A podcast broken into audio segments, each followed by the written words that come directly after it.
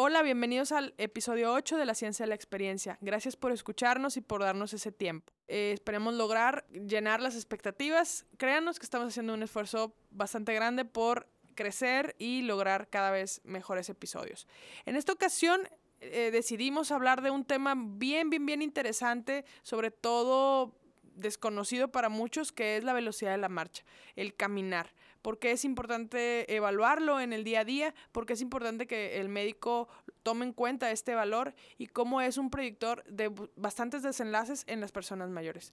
Me acompañó Arturo Márquez, a quien agradezco muchísimo su tiempo y su paciencia. Gracias a todos y que lo disfruten.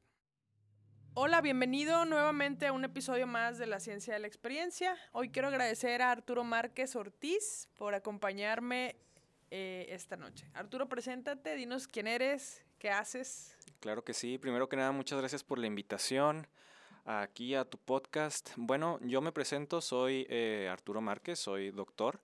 Hice medicina general en el Instituto Tecnológico de Monterrey y posteriormente la especialidad de geriatría también en el Instituto Tecnológico de Monterrey.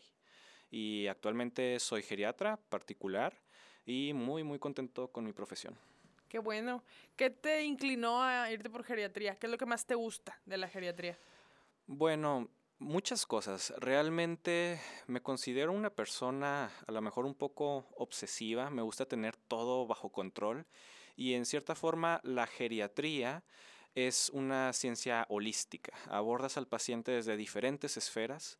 Entonces me da ese, digamos, visión del paciente en muchos ámbitos, no nada más en el aspecto eh, físico o biológico de la salud, también el aspecto eh, psicológico, familiar, social, etc. Y además el ver cómo tu principal objetivo es brindarles calidad de vida a los pacientes más que solo cantidad, eso también es algo que me llena mucho de, de satisfacción, ¿verdad? Pues sí, es, es muy cierto, eh, la geriatría es muy integral. Y parte de, de lo que tiene eh, ser geriatras, y bueno, no, me voy a, no nos vamos a adjudicar como geriatras el definir la marcha, que es el tema que nos, que nos tiene aquí el día de hoy. Vamos a hablar de la marcha, porque es importante el tema de marchar, de caminar. Y decía, bueno, eh, te decía, es un pequeño detalle que a lo mejor puede pasar desapercibido, ¿no? Pues, velocidad de la marcha, ¿qué? ¿Verdad? ¿Quiénes lo medimos en el, en el consultorio? O, o quiénes que no son los geriatras lo miden en el consultorio como, pues, como parte de su, de su exploración? O sea, no ya en un contexto de enfermedad, sino en un contexto de normalidad o del día a día pues poca gente, ¿no? Claro, eh, digámosle el quinto signo vital para algunos clínicos, ¿verdad? Esta herramienta, lo que es la velocidad de la marcha, nos puede ayudar a predecir muchas veces eh, futura discapacidad, hospitalización, incluso riesgo de mortalidad. Se ha visto en los últimos años que la marcha es un factor pronóstico muy importante para diferentes áreas de la salud.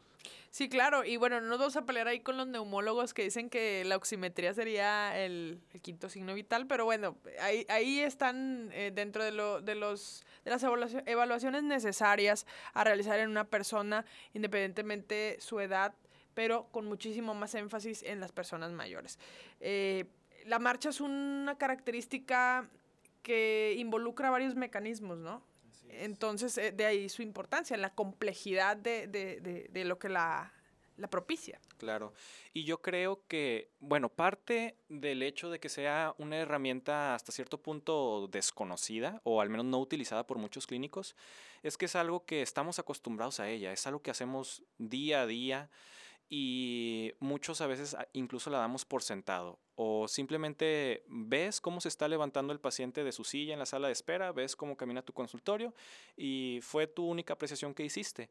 Sin embargo, puedes ir un poco más allá, puedes medirla, objetivizarla un poco más y te puede, puede ser una herramienta muy útil para tus diagnósticos. Claro, digo, ahí hay revisiones que asocian la velocidad de la marcha con mortalidad o con dependencia. Eh, en, términos generales, platicamos ahorita antes de empezar a grabar que se describen varios valores de corte, ¿no? Eh, en términos generales, eh, podríamos decir que el 0.8 metros por segundo sería como lo, lo, lo promedio, ¿no? En, en una persona. O lo mínimo indispensable, digamos. Hablábamos, por ejemplo, cuéntame un poco sobre el estábamos revisando, bueno, estaba Arturo comentándome de una, un, artículo que estuvo revisando, en el cual, cuéntanos. Así es, bueno, este fue un artículo sobre una población europea. Lo que me llamó la atención de este artículo, ellos intentaban buscar alguna relación entre velocidad de la marcha y riesgo de institucionalización, riesgo de mortalidad. Sin embargo, la novedad, o al menos para mí con este artículo, fue que ellos mencionaban que en esta ciudad de Europa, algo que yo no conocía los, los cruces peatonales, estos semáforos que se habilitan para que las personas puedan cruzar una calle sin, que, sin riesgo a que los carros lo golpeen, están diseñados, el tiempo que tardan, están diseñados para una persona que normalmente camina eh, a una velocidad de 1.2 metros sobre segundo. Esto digamos que sería una velocidad, digámosle, promedio, normal para una persona sana.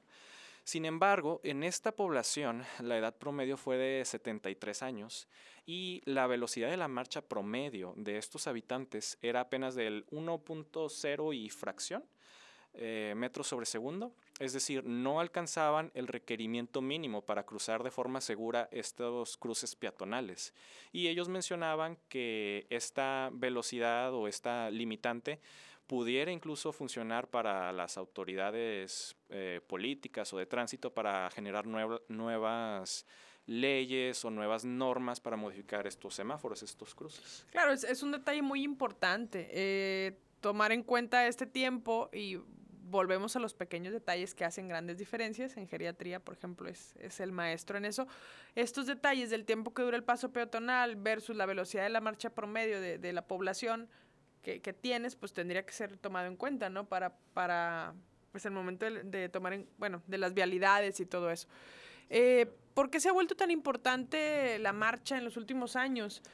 Eh, yo pienso porque es un mecanismo que implica diferentes aparatos para su funcionamiento correcto.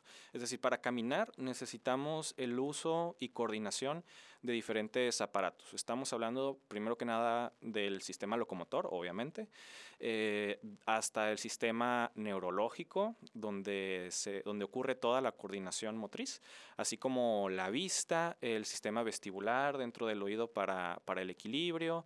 Y todo esto requiere forzosamente un centro de integración, ¿verdad? Que ocurre a nivel de corteza frontal, ganglios basales, cerebelo, etcétera. Eh, así que al estar midiendo tú la velocidad de la marcha, indirectamente estás también midiendo el buen funcionamiento de todos estos eh, mecanismos. Ahora, pudiese existir, por ejemplo, eh, en el caso de alguna alteración, vamos a decir, a nivel de propiocepción, que el paciente pudiera compensar con algún otro sistema, por ejemplo, vista. Sin embargo, esto pudiera hacer que la, la, marcha se vea normal, pero la velocidad de la marcha sí se va a ver alterada. Entonces, mediante esta herramienta, tú puedes ir captando esos pequeños deslices que el paciente adulto mayor va teniendo conforme va perdiendo músculo o va presentando mayor estado de fragilidad y es ahí cuando aún estás a tiempo para intervenir y mejorar sus desenlaces. Claro, eh, hablamos también de la importancia de, la, de, la, marcha o de la velocidad de la marcha porque puede ser un traductor de la función, como ya dijimos, de los diversos sistemas musculoesquelético, de los sentidos, de la propiocepción.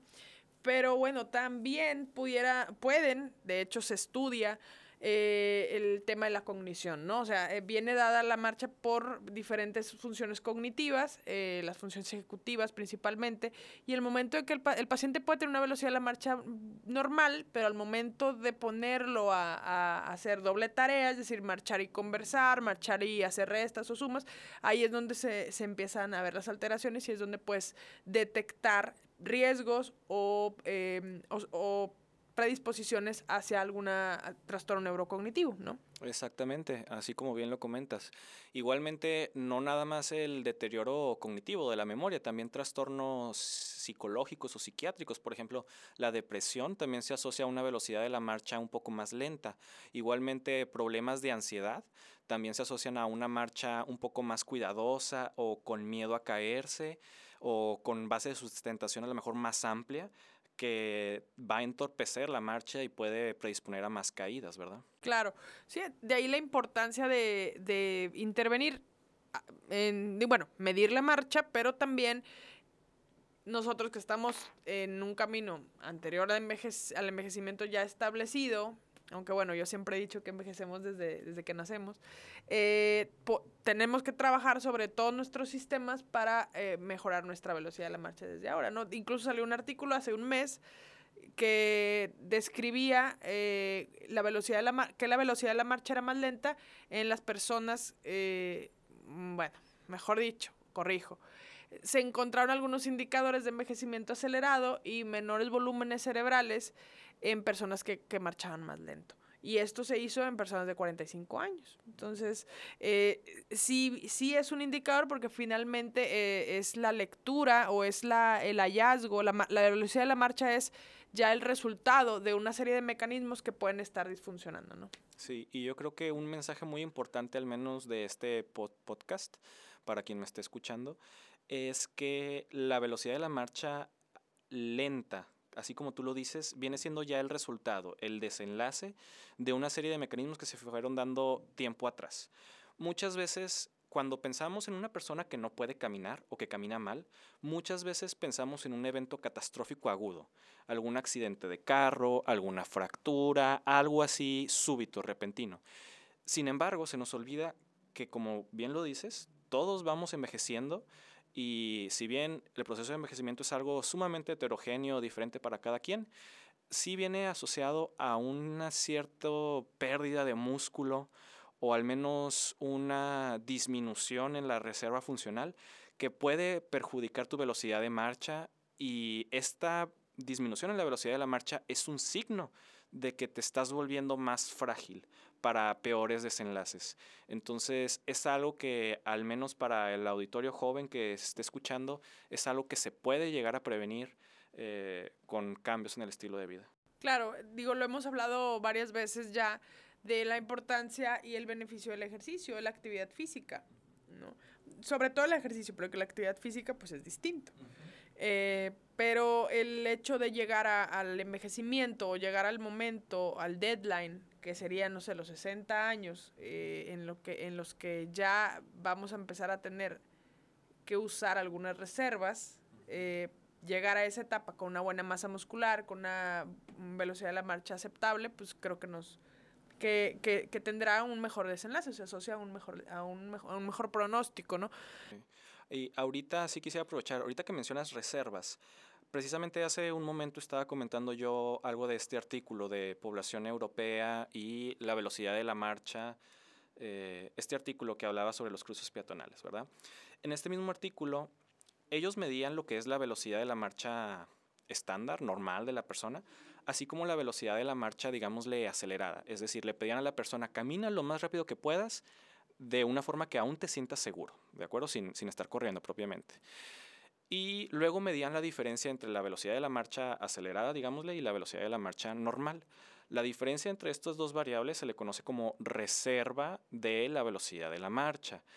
Muchos de los adultos mayores que, se les pedía, eh, camina lo más rápido que puedas, alcanzaban el 1.3 metros sobre segundo. Hace ratito les comenté que el límite para los cruces peatonales de forma segura era 1.2. Entonces estamos hablando de que los adultos mayores tenían que usar esta reserva para apenas alcanzar ese límite para llegar a cruzar de forma segura. Y insisto, les estaríamos hablando de llegar prácticamente al límite de su reserva, ¿verdad? Ahora, otra cosa que mencionabas, el ejercicio. Eh, es yo creo que un poco de cultura popular que a casi nadie nos gusta ejercitar pierna. Eh, fisicoculturistas o gente en el gimnasio. Eh, si, no, el día de pierna es. Sí, el día, de pierna, exactamente. Al día siguiente no te puedes mover, no puedes subir las escaleras, etcétera. A nadie nos gusta. Y la mayoría de la gente prefiere entrenar brazo o pecho o qué sé yo, ¿no? Y sin embargo, se nos olvida realmente, vaya, me, me limito a un solo grupo muscular, bíceps. El bíceps es un músculo, sí, útil, pero no te sirve de nada tener un bíceps con mucha hipertrofia, salvo a lo mejor para conseguir novia, ¿verdad? los músculos de la pierna a edades mayores tienen mucho mayor importancia para mantenernos sanos o al menos para prevenirnos algún desenlace catastrófico como alguna caída o qué sé yo, ¿no? Sí, pues la importancia del cuádriceps, ¿no? El cuádriceps es el músculo que tenemos eh, que, que ejercitar, que tenemos que, digamos, cada vez más promover que es el importante y que es el que es la base de la marcha, ¿no? Al final de cuentas creo que es el músculo importante para la postura, para el equilibrio. Obviamente hay otros mecanismos, ¿verdad? Pero lo que tratamos de decir es que la mercadotecnia nos ha dirigido a los bíceps, pero en realidad la importancia radica en los cuadríceps. Sí, al menos en geriatría lo que más nos enfocamos es precisamente en la medición del perímetro de, de las pantorrillas. De la pantorrilla, ¿no? Y el cuadríceps, pues es el, músculo que, que, como ya dijimos, ayuda a la postura, a la marcha. Y que, por ejemplo, en pacientes con fractura de cadera, o por ejemplo, antes de llegar a la fractura de cadera, pacientes que están ingresados, están internados, o pacientes que están en su casa por cuestiones de dolor o por cuestiones de apoyo, no tienen apoyo, no se mueven, pues el, la pérdida de masa muscular es innegable progresiva y el cuádriceps pues es el que se ve afectado y al momento de quererlos poner de pie, los pacientes ya no, ya no pueden, ¿no? Entonces, eh, es importante comentar esto y recordar que un paciente se tiene que mover. Sí, así es. La pérdida de músculo, como bien le dijiste, innegable, progresiva y muchas veces catastrófica.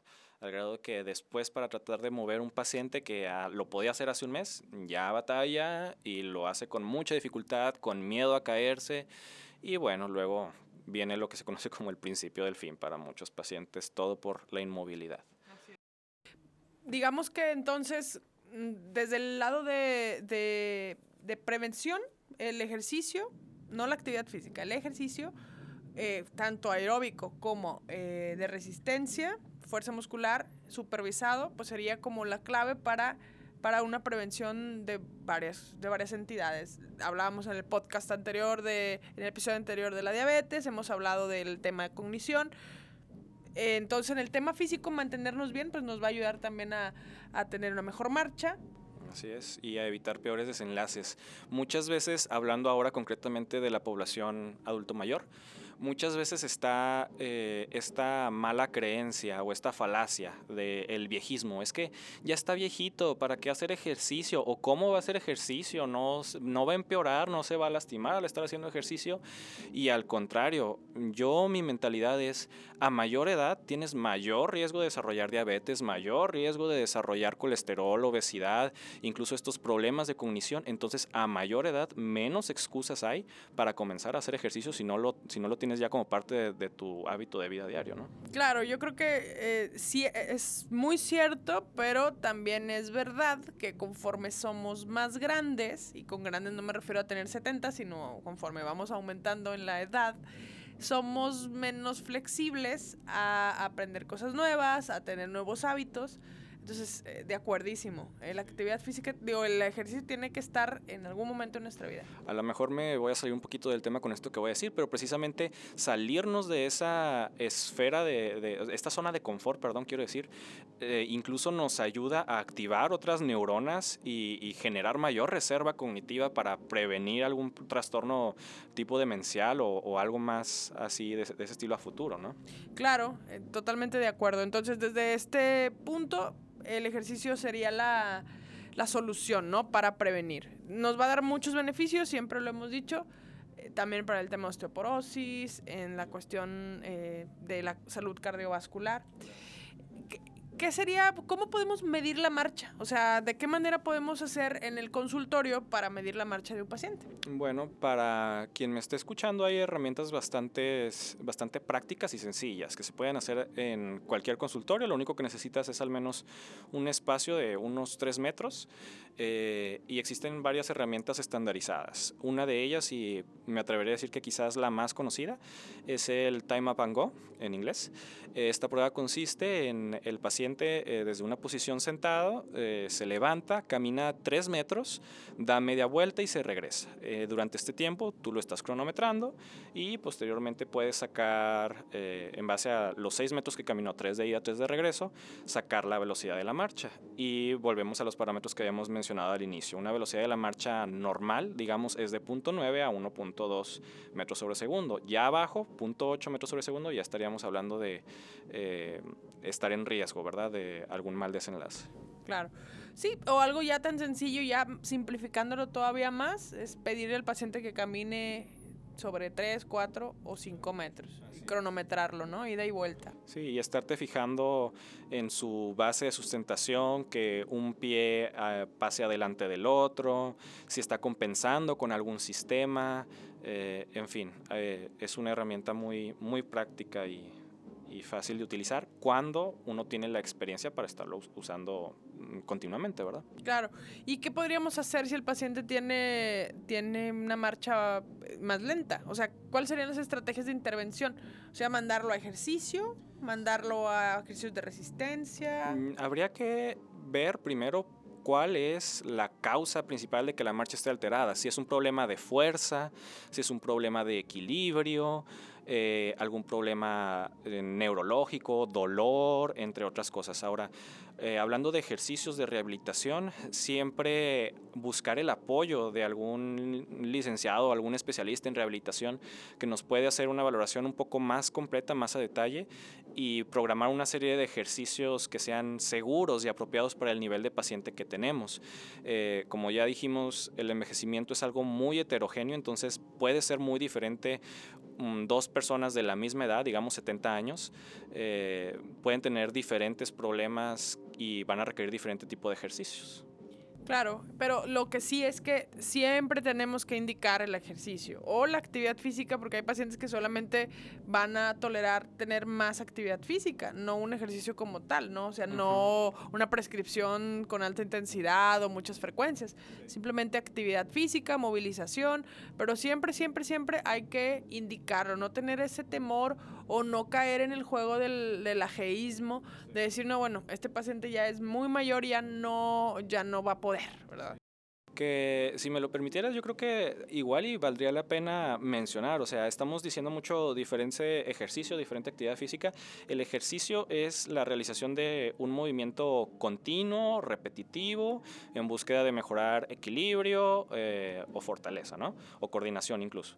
Eh, entonces, realmente no tiene que ser algún movimiento con mucho peso. A veces el mismo peso del paciente eh, es, es, más que suficiente. Y hay ejercicios, se les conoce como ejercicios de cadena cinética cerrada, cadena cinética abierta. Eh, no voy a entrar mucho a detalle, pero los de cadena cinética cerrada son aquellos que son más seguros porque precisamente el paciente está en menor riesgo de caerse. ¿verdad? Es donde el extremo distal de la extremidad está sobre una base de sustentación más, más segura. Así es. Sí, definitivo, todo se tiene que adaptar. Ah, por ejemplo, hay muchos, eh, muchas actividades o, la fuerza se puede trabajar muy bien con las ligas son ligas que puedes comprar en el súper, pero todo esto tiene que ser supervisado. Yo, yo quiero también enfatizar mucho en la importancia del médico rehabilitador y del, eh, principalmente el médico rehabilitador, ¿no? también es importante involucrarlo en ciertas condiciones que el paciente lo requiere y que todo sea en, en un manejo interdisciplinario, ¿no? Cuando el paciente requiere que, que, lo, que lo rehabiliten y que le, y que le gradúen el ejercicio, pues quién mejor que ellos, ¿no? Claro, nosotros como geriatras podemos ver varias cuestiones, pero definitivamente zapatero a tus zapatos y alguien indicado para, para prescribir el ejercicio, nadie mejor que un médico de rehabilitación, especialista en rehabilitación. Sí, yo invitaría al colega o a colegas que nos estén escuchando a, empezar a hacer esta, e, este cambio, ¿no? En mandar al paciente. Yo lo que hago mucho, por ejemplo, es mandarlos a rehabilitación para el tema de equilibrio, em, postura, marcha, prevención de caídas. Ya con eso le estás dando al paciente un beneficio bien, bien grande en mejorar todo, todo lo que es el, la marcha. Totalmente de acuerdo. Mejora su pronóstico e incluso para muchos vas a mejorar calidad de vida. Eh, otra de las cosas que, que comentaba hace poco, una de las cosas que me gustó de la geriatría también es cómo pequeñas intervenciones, no necesariamente darle otro medicamento, el más novedoso que, que salió al mercado, eh, que ese medicamento vaya a cambiarle la vida al paciente. Muchas veces son estas pequeñas cosas, como prescribirle tantito ejercicio, este, mejorar su equilibrio, mejorar su postura, mejorar su fuerza y con eso, sin necesidad de alguna medicina extra, con riesgo a, a polifarmacia o interacciones, con eso el paciente va a mejorar. Sí, y bueno, y el paciente también va, va confiando en él mismo, ¿no? Porque muchas veces él mismo toma esas ideas de que ya está viejo y de que no puede. Claro.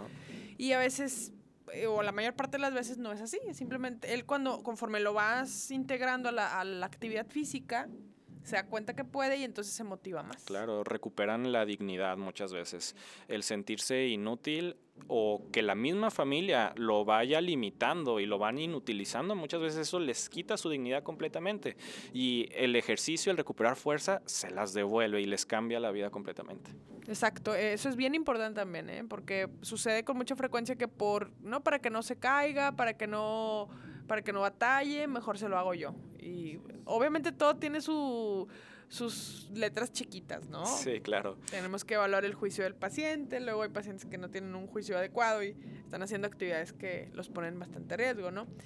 Pero bueno, en términos generales creo que es muy importante integrar al paciente a actividad física y sobre todo medir la marcha.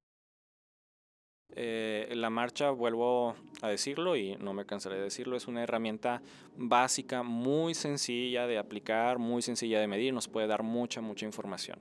Nada más antes de que cambiemos un poquito el tema con el ejercicio, muchas veces, otra vez, la idea de que ya está viejito no va a, a tener tanto beneficio como una persona joven. Y hay múltiples cantidades de estudios sobre adultos mayores atléticos, este, triatletas, que les haces un corte transversal de los músculos de pantorrilla y están iguales que los de una persona joven de 30 años. Es decir, el ejercicio, eh, el envejecer más bien, no te priva de los beneficios que te va a dar el ejercicio. Sí, claro, y entre más temprano en la edad iniciemos ese ejercicio, el, beneficio, el beneficio va a ser mayor. Entonces, no hay duda, chavos y chavas. No hay excusa. hay que hacer ejercicio. Me parece que hemos cubierto en general lo más importante sobre la marcha. No sé si quieras puntualizar algo más, Arturo. Yo creo que ya dijimos los, los puntos más importantes. Eh, ya lo dijiste, no caer nunca en, el, en, la idea de que ya está viejito, ya no sirve. Eh, al contrario, a mayor edad, menos excusas, ya lo dije. Y la, la herramienta así fundamental, medir la velocidad de la marcha, es sencillo, es rápido, es práctico y te va a dar muchos beneficios para tu paciente. Definitivamente. Muchísimas gracias. Gracias a ti. Eh, y bueno, nos vemos en el siguiente.